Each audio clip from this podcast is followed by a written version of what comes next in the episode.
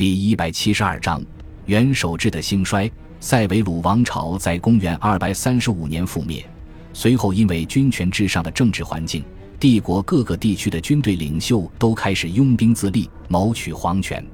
公元二百三十五年至公元二百八十五年，罗马帝国陷入了长达五十年的内战。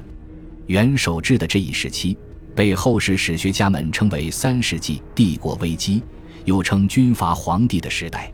在这一时代，罗马帝国各个行省先后涌出了无数篡位者，被史书列为大一统政权皇帝的人便有高达二十六位，而那些自立称帝的篡位者更是数不胜数，粗略估计便有四五十名。这五十年间，平均每年就会有一到两个军阀称帝。公元二百八十五年，一位名叫戴克里先的将军夺取了皇帝之位。随后，他扫清所有政敌，统一帝国。在统一帝国之后，为了巩固皇帝的绝对权威，他废除了旧日的元首制。皇帝的登基不再需要元老院的许可，彻底建立了一个帝制政府。所有官僚以戴克里先为主，上至总督，下至地方，全都由皇帝及其下属权威任命。元老院虽然没有被彻底废除，但是也彻底沦为了荣誉头衔。成为皇帝身边的几百个花瓶，这既是时代对元老院最后的联系，也是罗马人在饱经战乱后的妥协。君主制下，皇帝与凡人的区别极为鲜明。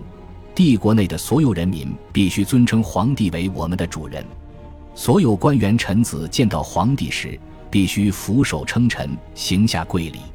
从这一刻起，君主的概念在长达半个世纪的战火淬炼下。出现在了罗马人的政治文化中，而戴克里先所创建的这一制度，亦被后世史学家们称为君主制。元首制之所以沦落至此，是制度的落后，是历史的必然。屋大维所建立的元首制是基于共和国的体制，然而共和国体制终究是一个无法承载帝国庞大疆域的制度。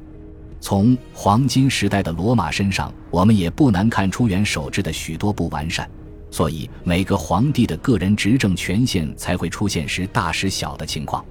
可以说，元首制中的皇帝虽然不断的在削弱元老院，但是又无法与元老院彻底割舍。皇权与议员形成了一种畸形共生，却又相互损害的关系。而当军队成为皇权唯一倚仗的那一刻，元首制的寿命也注定随之终结。尽管元首制最终走向消亡。但是，相信我们仍然会记得元首制最初那些努力过、挣扎过、奋斗过、享乐过的皇帝们。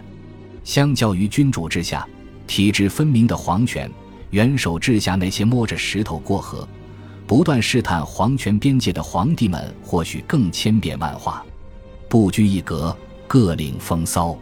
他们中有传统大使屋大维、历史学家克劳迪乌斯、演员歌手尼禄。贪吃赌徒维特里乌斯，敛财商人维帕乡，文雅诗人涅尔瓦，云游猎户哈德良，哲学家奥勒留，决斗士康茂德等等。他们是帝国的凡人，亦是帝国的神。他们创造了罗马帝国的黄金时代，也向我们呈现了一位位别具一格的奥古斯都。感谢您的收听，喜欢别忘了订阅加关注。主页有更多精彩内容。